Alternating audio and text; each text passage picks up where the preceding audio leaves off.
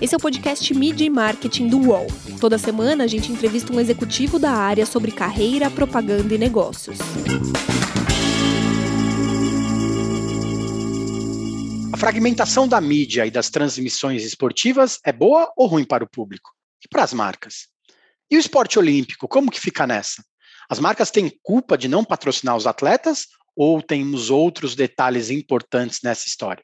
Eu sou Renato Pesotti e nesta semana a gente recebe o Ricardo Forte, que é consultor da Sport by Forte. Tudo bem, Ricardo? Prazer estar contigo aqui. Prazer falar com você, obrigado pelo convite. Vamos começar diferente esse episódio, né? Você tem um histórico muito grande em diversas empresas, em vários países e vários mercados do mundo todo, né? Conta pra gente um pouco dessa sua trajetória e desde quando é, você resolveu trocar o sobrenome corporativo por uma consultoria própria.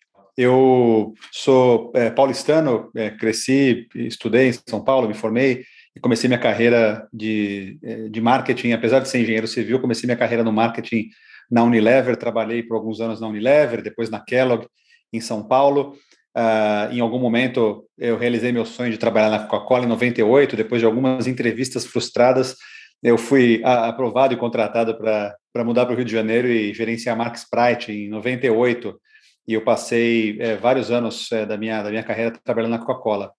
É, nos anos que eu, que eu passei no Rio de Janeiro, eu, eu trabalhei como gerente de marca, Sprite, depois Coca-Cola, em algum momento, por um projeto que eu fiz, liderando um projeto para a América Latina, me convidaram para mudar para Atlanta, onde fica a matriz da empresa, e, e, gerenciar os relacionamentos globais que a empresa tem com a indústria do entretenimento. Então, nessa época, o meu papel aqui era coordenar os projetos globais com gravadoras, com empresas de videogame e com os estúdios, é, principalmente os estúdios americanos aqui na Califórnia, em Hollywood. E em algum momento, assim, durante esse, projeto, esse trabalho, é, teve uma mudança estrutural e, e, e, por ser brasileiro, eles achavam que acharam que eu que eu entendia de futebol e que podia fazer uma função semelhante para futebol. Tem uma posição global em Atlanta, na, na, na estrutura global da Coca-Cola, que, que é para gerenciar os programas de marketing globais, que é uma função de sonho aí para qualquer, qualquer marqueteiro que gosta do, do futebol. E eu tive o privilégio de fazer isso. Eu trabalhei nessa função durante alguns anos, preparando a campanha global da Coca-Cola para a Copa do Mundo de 2006 na Alemanha. E, e depois disso acabou o projeto. É, eu volto pro, voltei para o Brasil como diretor de refrigerantes aí. Trabalhei no Brasil mais três anos. Fui promovido como para ser o vice-presidente de marketing da Coca-Cola na Índia e em alguns países ali em volta da Índia, é, é o Sri Lanka, as Maldivas. E eu mudei para a Índia com a minha família. Passei dois anos na Índia e, e depois desses, dessa temporada lá, é, eu tive vontade de fazer alguma coisa diferente, sair da Coca-Cola e me mudei para a França para trabalhar na Danone, na matriz da Danone. Eu era um dos, dos três diretores globais de marcas aí da Danone e passei, é, passei um tempo em, em Paris é, com muita saudade do trabalho que eu fazia na, na época da Coca-Cola com esporte, né? Já na Danone, quando eu voltei para o Brasil pela Coca-Cola, na Índia, na Danone, meu trabalho era um trabalho de marketing, de comunicação, de gerenciar a equipe de marketing dessas, dessas, dessas unidades de negócio. E, e eu sentia muita saudade do trabalho de esporte, que, eu, que é uma coisa que eu me identifiquei muito.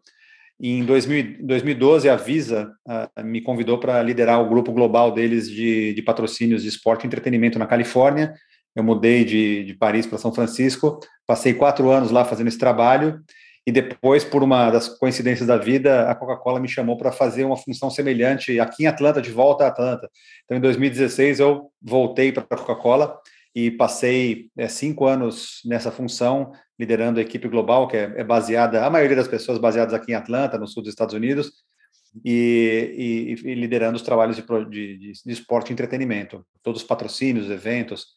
Uh, recentemente, em, em fevereiro, no fim de fevereiro, eu decidi sair da Coca-Cola de novo e dessa vez abrir minha própria empresa, né? Uma vontade que eu já tinha há bastante tempo. Então, eu criei essa, essa consultoria que é chamada Sport by Forte, que, que, que, ajuda empresas, atletas, organizações do esporte a, a pensar como investir melhor, como vender melhor, como comprar melhor, é, tudo relacionado ao esporte e entretenimento. Então, hoje eu estou baseado aqui em Atlanta, ainda é, na, na, mesma cidade.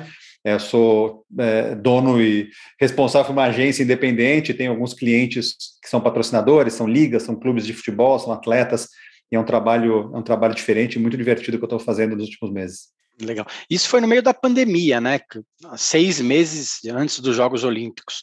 O é, que, que, pesou nessa decisão, né? A gente entrevistou recentemente é, o, Ricardinho Dias, que, é, que era CMO da Ambev aqui no Brasil, e ele falou que o que pesou na decisão dele de deixar a Ambev e ser é, e abrir uma, uma empresa foi a pandemia. Queria que você falasse um pouco sobre esse momento de decisão de abandonar um cargo importantíssimo, né? É um cargo, como você disse, um cargo de sonho para quem trabalha com, com, marketing esportivo e abrir uma empresa. A pandemia talvez tenha sido esse, esse momento, essa pólvora, né, nessa mudança?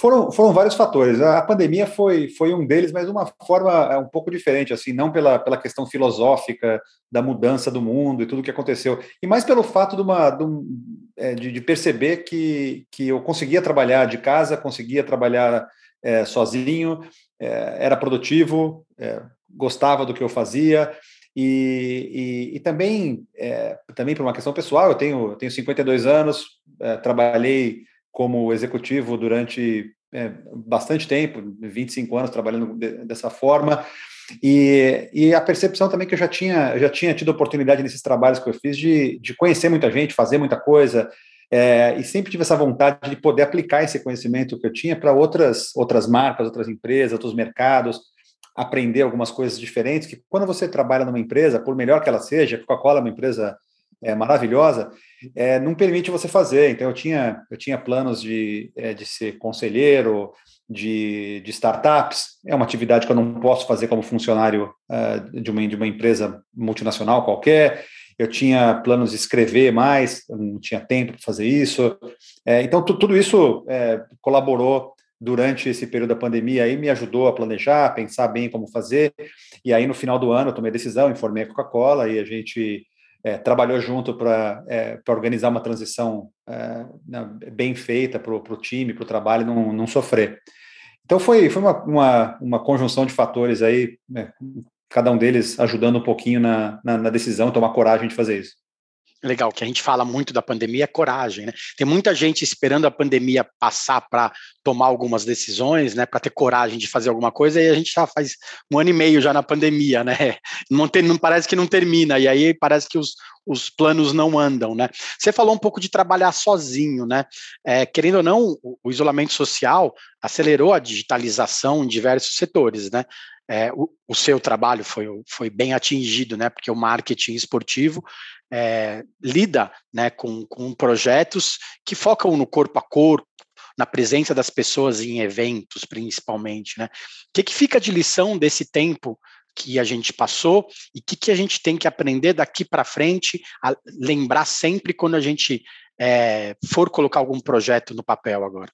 São tantas coisas. Olha, a principal é, é, é mudança que acho que as pessoas é, passaram nos últimos tempos em relação a esse trabalho que eu faço é, é, é, perceber a importância que, que, o esporte, o entretenimento tem na vida de cada um. Né? A gente algumas vezes assume que isso é uma coisa natural, que vai acontecer sempre, e quando você é privado desse tipo de, de, de contato, de experiência, é, de poder ver seu time jogar, de poder jogar com seus amigos, isso aí faz você perceber como aquilo era importante para a sua vida. Então, eu acho que é, a ausência do esporte, a ausência dos shows, fez com que todo mundo percebesse que que, que, vale a pena, que quanto mais a gente puder ter contato com isso, consumir conteúdo esportivo e de entretenimento, é me, melhor vai ser. Então tem uma, foi como, como se fosse uma, uma renovação desses votos aí de, de amor ao esporte que a maioria das pessoas é, tinha esquecido que, que, que existia.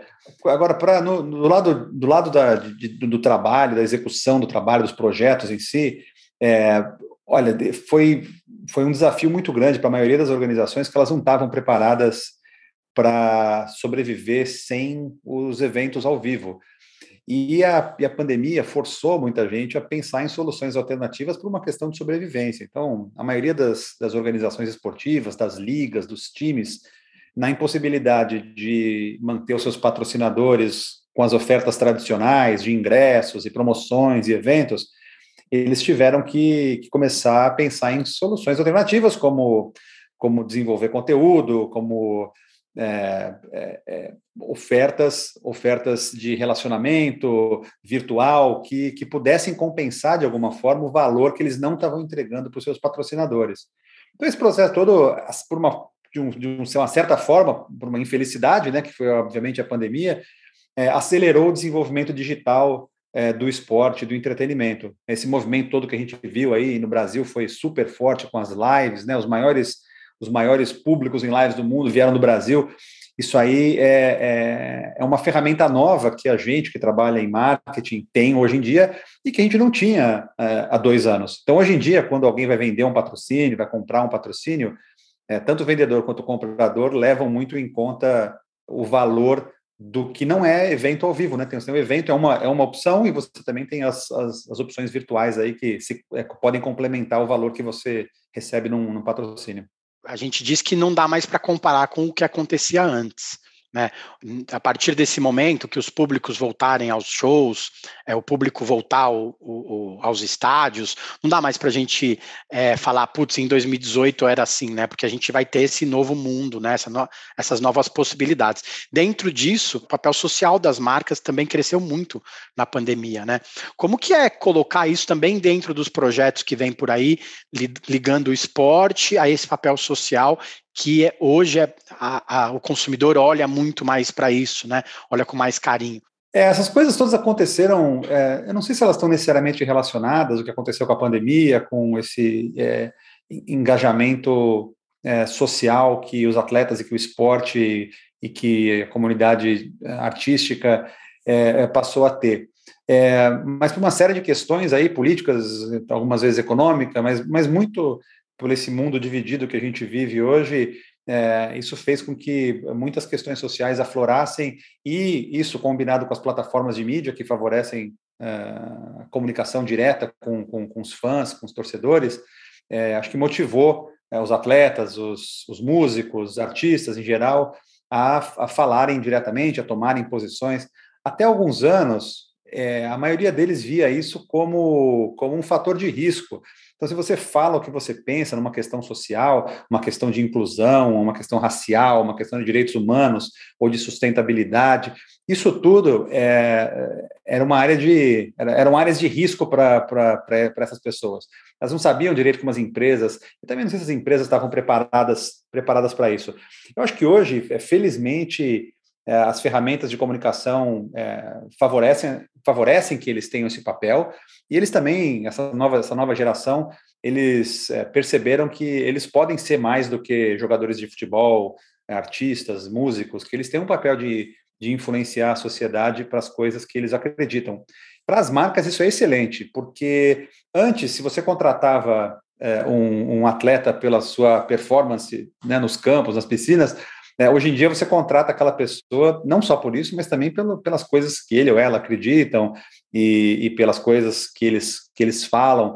Então, se você, é, se a sua marca, se a sua empresa é, quer promover inclusão, é, por exemplo, é, você vai procurar um atleta que, que fala sobre isso também. Então, além dos benefícios que você já tinha por se associar ao esporte, agora você também tem essa, esse reforço dessa mensagem que esse atleta, da, da, da, posicionamento desse atleta, é, ajudando a empresa, ajudando a marca a construir esses valores são importantes para eles. Então, acho que é, é, abre muitas portas e aumenta muitas oportunidades, tanto para os atletas e para os artistas, quanto para as marcas que queiram trabalhar com eles. Aqui no Brasil, o esporte como um todo, principalmente o futebol, é visto apenas como mídia, né? As camisas do time viraram outdoor e é difícil mudar essa, essa percepção aqui no mercado nacional. O quanto que isso prejudica o desenvolvimento do setor que você tinha, que você comentou como um todo? Prejudica uma parte grande do mercado, porque ainda, ainda há muitas empresas que buscam somente a visibilidade e que o mercado do esporte no Brasil hoje é, tem entregas razoáveis. Então, se você é uma marca que quer né, estabelecer, se estabelecer no mercado, quer aumentar a, a, visibilidade e o conhecimento dos seus produtos, o, o, futebol hoje oferece um monte de, de opções, porque os uniformes realmente têm muita visibilidade, as placas de campo, é, toda a publicidade não, estática e propagandas é, durante as partidas. Mas tem um certo nível de marcas, as marcas que são mais conhecidas, as marcas maiores, as muitas marcas internacionais, elas é, já passaram desse ponto, elas não precisam mais é, é, é, lembrar as pessoas que elas existem, né? Então elas elas estão buscando outras coisas, como é, contar histórias que, que possam reforçar o posicionamento delas, é explicar como os produtos funcionam, é, é, falar de causas sociais, como a gente falou há pouco, e, e o esporte, na maioria do, do, dos clubes, né, falando de futebol especificamente, eles não estão prontos para fazer isso ainda. Tem, é, tem exceções, né? se você olha os, os maiores clubes do Brasil, eles têm um departamento um departamento de marketing né, bem estruturado, eles já veem o valor que, que, que as mídias sociais é, é, oferecem para é, pra, do ponto de vista comercial. É, muitos deles fecham contratos com benefícios exclusivamente nas, nas, plataformas de mídia social, já não tem mais visibilidade, participação uniforme nenhuma. Então, isso já mostra uma certa maturidade de alguns clubes aí que já estão transcendendo esse, esse modelo de, de vender é, marca em camisa e marca em placa. Agora, é, um, é, uma, coisa, é uma coisa normal do mercado, né? o, o, o Brasil está amadurecendo no, no mercado do esporte, então é, é, de se esperar que essas coisas aconteçam com certa com certo atraso em relação ao, ao, resto do mundo. Mas a gente já está tá bem melhor do que era há alguns anos aí, e, e o movimento de alguns clubes de futebol na, que estão liderando, puxando esse outro tipo de oferta para o mercado, vai ter uma influência grande para todo mundo, imagino. Além disso, é difícil lidar com os cartolas, né? Seja do clube e da federação, é, são grandes feudos, né? Parece que você não consegue entrar nesse espaço, né? Por que, que em outros países a gente tem grandes marcas patrocinando grandes clubes e aqui a gente tem esse problema, como você disse, de que marcas muito conhecidas não precisam mais patrocinar os clubes? E essa falta de profissionalismo também esbarra do outro lado nessa ideia do patrocinador de apenas expor a a, marca na camisa, né? Olha, tem, tem, vários, tem vários pontos aí na, na, na sua pergunta. O, primeiro é o seguinte: o, o, há uma inconsistência muito grande na qualidade de administração do futebol do Brasil, né? do esporte do Brasil, mas no futebol, por ser onde tem mais dinheiro, é, é, o, que, é o que aparece mais. Eu, eu, nos últimos meses, por alguns projetos que eu estou envolvido, eu acabei é, tendo muito contato com alguns dirigentes de clubes. E eu fiquei muito, é, muito impressionado com a, com a qualidade, porque, apesar de eu estar envolvido com, com o assunto, no meu dia a dia não, eu não tenho muito contato com os presidentes dos clubes, os dirigentes dos clubes. Mas é, os, os, que eu, os que eu conversei, eu fiquei muito impressionado porque são, são pessoas que têm é, não só a experiência de negócios, os, os valores e os padrões é, éticos e as preocupações com governança, é, mas eles são, são gestores que podiam estar em qualquer empresa privada e eles, por acaso, né, escolheram por uma questão é, é, é pessoal, por qualquer outro fator, escolheram estar no futebol. Então, o nível das, das pessoas que eu conversei é realmente excelente. E eu fiquei é, esperançoso que o futebol do Brasil é, pode mudar, pode é, evoluir do, dessa imagem que a gente tem de, é, de, de, de, cartola mal, mal preparado. Ainda tem muitos desses aí, mas o, os clubes que estão bem hoje, que estão é, é, financeiramente bem e, e, também nas competições também, eles, eles são administrados por profissionais muito bons. Então isso, isso já é uma ajuda é uma ajuda enorme. Agora, as marcas não estarem presentes no Brasil tem uma série de fatores. É, a, a, inconsistência da qualidade de governança é um deles, né? O, o, a seriedade que os clubes são administrados. Se você vai colocar dinheiro num clube de futebol, você quer ter certeza que, que as entregas vão ser feitas, que o outro lado vai cumprir a sua parte, né? E isso não é não é igual para todos os clubes. Tem clubes que são que acabam entregando até mais e outros que não conseguem por uma série de razões, incompetência sendo uma delas. É, mas a, uma, das, uma das razões é que o futebol do Brasil, com, em geral, ainda tem uma imagem muito ruim. Apesar dos bons exemplos que alguns clubes dão, a imagem, quando você olha de fora do Brasil, ainda é muito ruim. Então, o futebol do Brasil não é um futebol caro para investir, mas as entregas ainda são limitadas, né? Tem, é, tem, tem poucas coisas que você tem em retorno. Por isso que as marcas grandes é, é, não, não se aproximam tanto. É, uma das coisas, uma das, transforma, das transformações mais importantes que pode mudar isso são essas conversas né, que estão acontecendo agora sobre a fundação de uma liga de futebol independente. É, um dos fatores importantes para a confiabilidade é uma administração profissional do, do futebol como um todo. E, e, se isso acontecer, vai, vai dar um salto de qualidade, um salto de investimento também que, que a maioria das empresas vai começar a fazer quando, quando a administração do futebol brasileiro mudar. Não a administração do clube, a administração do, dos campeonatos todos. Isso vai ser vai ter um impacto muito positivo. Sou otimista com, com essa evolução e eu também acho que isso vai acontecer num período relativamente curto. Assim, em breve a gente vai ter vai ter é, é, muitas marcas que hoje não estão no futebol participando. Torcemos por isso. Né? A gente vai para o intervalo, daqui a pouco a gente volta para falar um pouco sobre a Olimpíada e também sobre como a fragmentação da mídia e das transmissões esportivas mudou completamente a forma de fazer publicidade.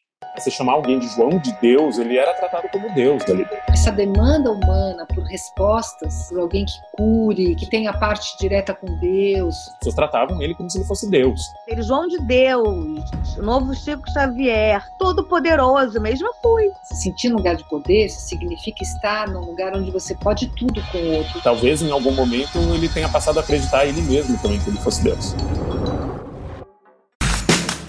todos os dias, às 9 horas da manhã, você tem um encontro marcado com o esporte aqui no canal UOL.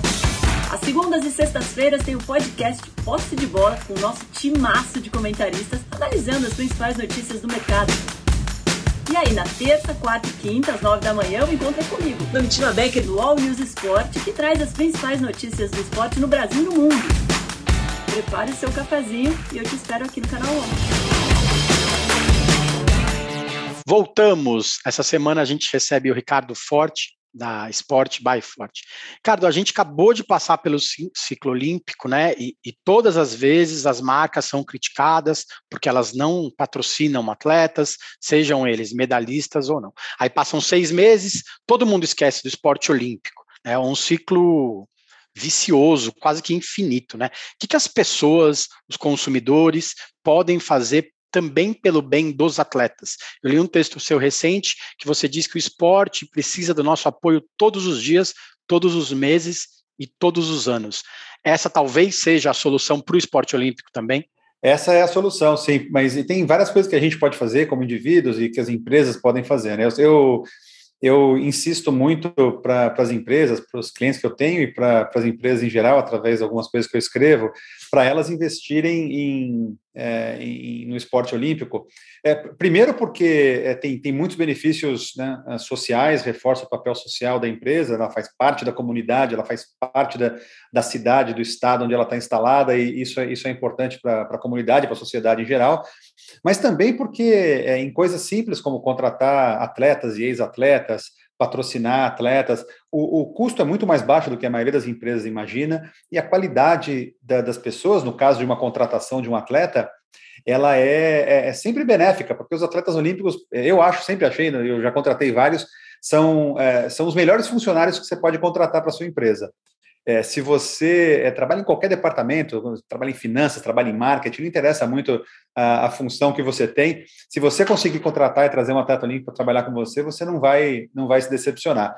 É, e me, e desculpa me estender um pouco com isso, mas só para justificar o que eu estou falando, é, a maioria dos, dos, funcionários aí que se formam e não, os não atletas, né? É, eles eles falham nas suas carreiras, eles falham nos seus trabalhos por questões de comportamento, não por questões é, de, de conhecimento técnico. Os atletas olímpicos eles são, eles são o contrário disso. Eles, eles já vêm preparados para trabalhar em equipe, eles já têm determinação, eles já têm é, a, a, trabalho sob pressão. Eles, então eles, eles vêm prontos um monte de coisa de comportamento que, que beneficia as empresas.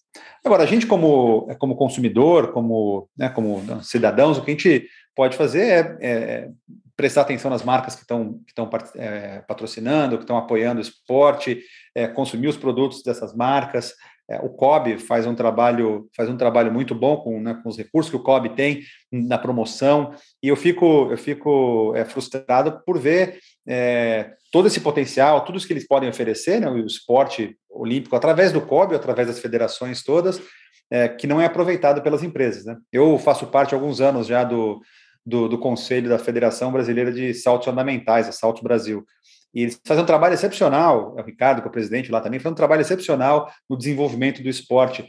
E a Saltos Brasil e outras confederações, eles merecem, merecem mais apoio aí da, da indústria é, na, forma, na forma de patrocínios. É legal. Como consumidor, a gente pode escolher produtos que apoiam o esporte, não só chegar agora em nas vésperas de Paris 2024 e falar, puxa, as marcas não patrocinam os, atletas. A gente também tem que mudar o nosso a nossa maneira de fazer, de, de, escolher, de, a gente também pode mudar o mundo, né? Como, como diz alguns slogans por aí. Vou fazer a pergunta que eu faço para todas as pessoas que participam do programa. Hoje, os anunciantes precisam batalhar ainda mais pela atenção do consumidor. As empresas disputam espaço é, na cabeça das pessoas com outras marcas do mesmo mercado, com marcas de outros setores, com empresas de entretenimento e com canais de streaming. É muita coisa para a cabeça de uma pessoa só, né? Como que é estar tá no meio dessa mudança toda e como consultor hoje ter que orientar as marcas a como trabalhar isso tudo? Olha, as empresas e as marcas em geral elas perdem elas perdem um tempo enorme pensando em como distribuir mensagem é, quais são os canais, quais são as plataformas, quais são né, os formatos. Eu, eu tenho uma visão, pelo menos na minha experiência, o que sempre ganha a atenção, é, o clique, é, assistir até o fim, é, ligar naquele canal, participar daquele evento, é a qualidade do conteúdo. Se o conteúdo é bom, o formato, a tubulação pela qual a gente distribui o conteúdo é, vai se adaptar.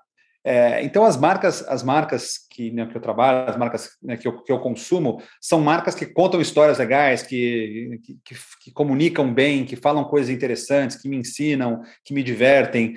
É, e algumas vezes eu consumo isso através da televisão, através do streaming, através é, de mídias sociais ou de qualquer outra, de qualquer outra plataforma. Então, meu conselho para as marcas é sempre, olha, é, quais são as histórias sobre os seus produtos, sobre os seus serviços e como você conta essas histórias de uma forma interessante. Se você fizer isso direito, essa complexidade toda do mundo digital, de como distribuir a comunicação, ela, ela é facilmente é, é, é solucionável, eu acho essa mudança, como você disse, também atinge o esporte, né? Hoje tem essa, essa fragmentação de mídia muito grande das transmissões, né? Antigamente era tudo via Globo e mais um canal, né? Um canal ou outro. Hoje a gente tem a transmissão na Globo, no SBT, na Record, na Band, no pay-per-view, no canal a cabo, no Facebook, no YouTube, no TikTok, no Twitch, Hoje, às vezes, a gente nem sabe o que está acontecendo, né? A gente não está bem, muito bem ligado, a gente não sabe. Passa um jogo, a gente nem ficou sabendo que teve, só viu no, na, na, na, no site, na internet no dia seguinte. Aparentemente, isso é ótimo, né? Mas e para as marcas? Essa confusão é negativa ou é positiva? É, eu, eu, acho que é, uma, é, uma, é um fato da, da, da vida atual, do, do, da mídia atual, do consumo de mídia atual isso é, é, inevitável, essa fragmentação ela, ela acontece e vai continuar acontecendo. É, a gente no Brasil está passando por um momento de, de mudança grande, porque até recentemente é, tinham poucos, é, poucas empresas é, que eram detentoras desses direitos todos. Né? A Globo sempre teve um papel muito grande, ainda tem um papel muito importante, né? basicamente construiu o futebol e, e os clubes no Brasil através de décadas de, de, de transmissões. Mas é inevitável que, com o tempo, tenha uma fragmentação dos direitos. Né? Os, os, detentores dos direitos, as ligas, os clubes, eles estão é, vendo oportunidades de vender isso de formas diferentes para aumentar suas receitas. Então, é, é, uma, é uma coisa que a gente vai ter que, né, como torcedor, como, como consumidor, vai ter que se adaptar e, e procurar descobrir onde estão os jogos mesmo. Eu tenho aqui, eu tenho umas 10 assinaturas de streaming, eu não tenho, eu não tenho televisão a cabo, e aqui nos Estados Unidos, onde eu moro, tem umas 10 assinaturas de streaming. Tenho uma para ver o campeonato brasileiro, uma para ver o campeonato inglês, uma para ver o campeonato italiano, uma para ver esporte olímpico. E essa essa é a natureza, cada uma, cada uma com uma assinatura separada, com custo separado, mas se você quiser ter acesso ao esporte, esse é, esse é o único jeito. Agora, eu prefiro um mundo assim, onde pode ser mais difícil de encontrar, mas está disponível, do que o que a gente vivia antes, onde ofereciam para a gente o que eles achavam que a gente queria. É, eles, eu digo, as, as empresas de, de, comunicação. Hoje em dia, você pode assistir qualquer jogo de qualquer time, de qualquer esporte no mundo inteiro, na hora que você quiser. E para quem gosta de esporte, isso é imbatível. Para o bolso do público em geral, pode ser ruim, né? Mas pensando no futuro, é uma, é uma alternativa bom. boa. Pensando no futuro também, a gente hoje tem muitas startups ligadas ao esporte, né? Você trabalha com algumas. E às vezes o esporte demora um pouco mais para abraçar essas novas tecnologias, né? É, tem aquela barreira de hum, será que vai dar certo? É, será que não vai dar certo? E às vezes no esporte, no marketing esportivo também, a gente tem medo de errar, né? Quanto que a gente perde com isso no mercado nacional hoje? Olha, o, o, o medo de, medo é uma coisa normal em qualquer profissão, em qualquer segmento da sociedade. Então, é uma coisa, é uma coisa do, de, de, todos nós como, né, como, como pessoas mesmo. É, mas eu acho até que o, que o esporte é, é, teme medo à mudança. Então, alguns esportes são mais é, é, mais difíceis do que outros. O futebol é um, um dos mais complicados para mudar, mas mesmo no futebol, se você olhar o que aconteceu nos últimos anos, tem, tem várias tecnologias que foram introduzidas aí no, no jogo que hoje fazem com que o jogo seja mais justo, é, melhor de acompanhar, né? apesar de não ser opinião comum para todo mundo, tecnologias como é, é, a bola entrou no gol ou não entrou, né? Antes dependia do bandeirinha, hoje tem um bip no relógio do, do árbitro. É, o próprio VAR, né, que tanta gente critica, é, é, uma, é uma solução que ajuda muito a diminuir o erro no, no, no, esporte, né? Tem, óbvio, tudo isso tem muito a melhorar, mas, mas ajuda muito. Agora, tem esse universo todo de startups aí que trabalham com, com esporte, que, que fazem trabalhos que muitas vezes a gente não sabe que isso vem de uma startup, né? Mas tudo que a gente vê de, de medição, de desempenho de jogador, quanto correu, quanto foi, coisas que algumas vezes o, o narrador do jogo comenta assim casualmente, né?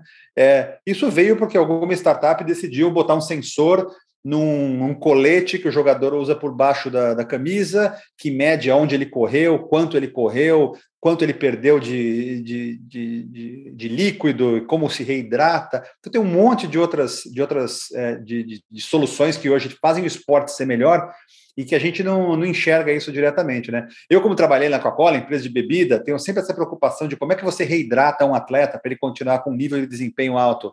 E hoje em dia tem tecnologias para medir isso, para falar sobre isso. Se você vai num estádio e o Wi-Fi não funciona, você fica louco, você quer postar que você está no estádio, é, quer né, colocar foto, comentar.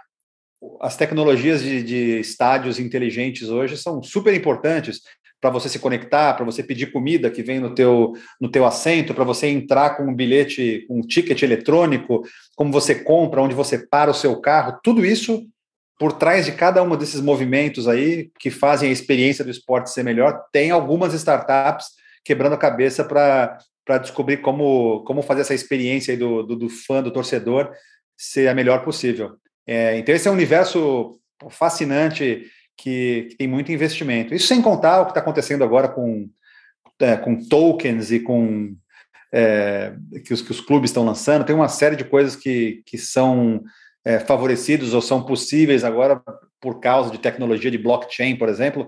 Isso tudo são tecnologias novas que você não precisa saber o que é blockchain, mas quando você compra um, um token do seu clube que permite você votar em alguma coisa que é importante para você, você participou de, de alguma forma dessa tecnologia nova que você não entende direito, não precisa entender direito. Então tem muita coisa legal acontecendo no esporte.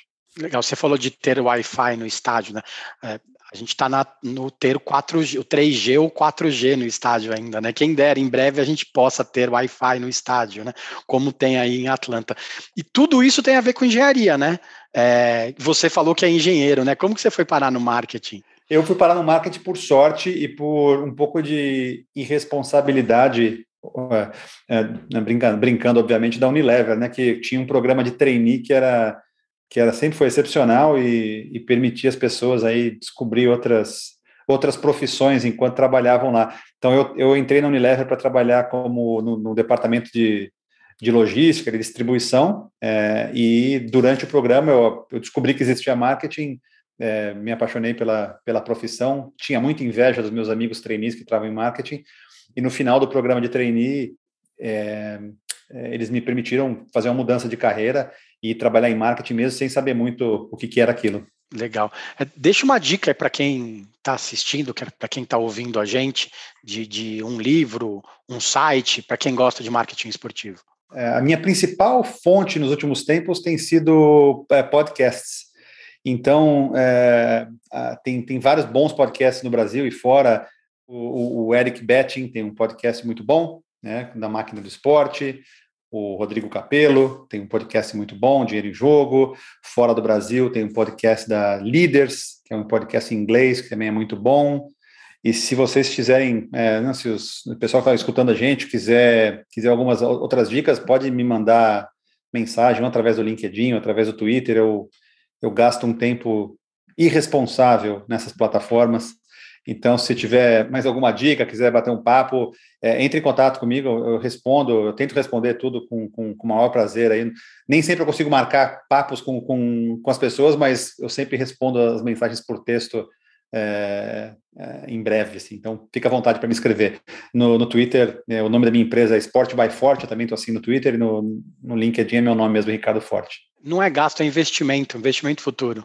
Agora é meu, meu investimento em marketing, é esse. É isso aí. Forte, obrigado pelo tempo, boa sorte nesse desafio de empreender, né?